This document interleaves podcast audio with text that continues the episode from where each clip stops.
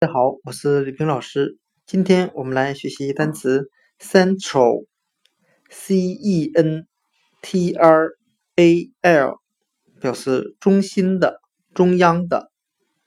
我们这样来记忆这个单词 central，中心的，它里面的 c e n t r 为英语的词根，表示中心的含义，再加上 a l。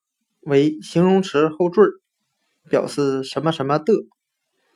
那今天所学的单词 central，c e n t r a l，中心的，其实它就是由词根 c e n t r 表示中心，再加上 a l 形容词后缀合在一起构成的。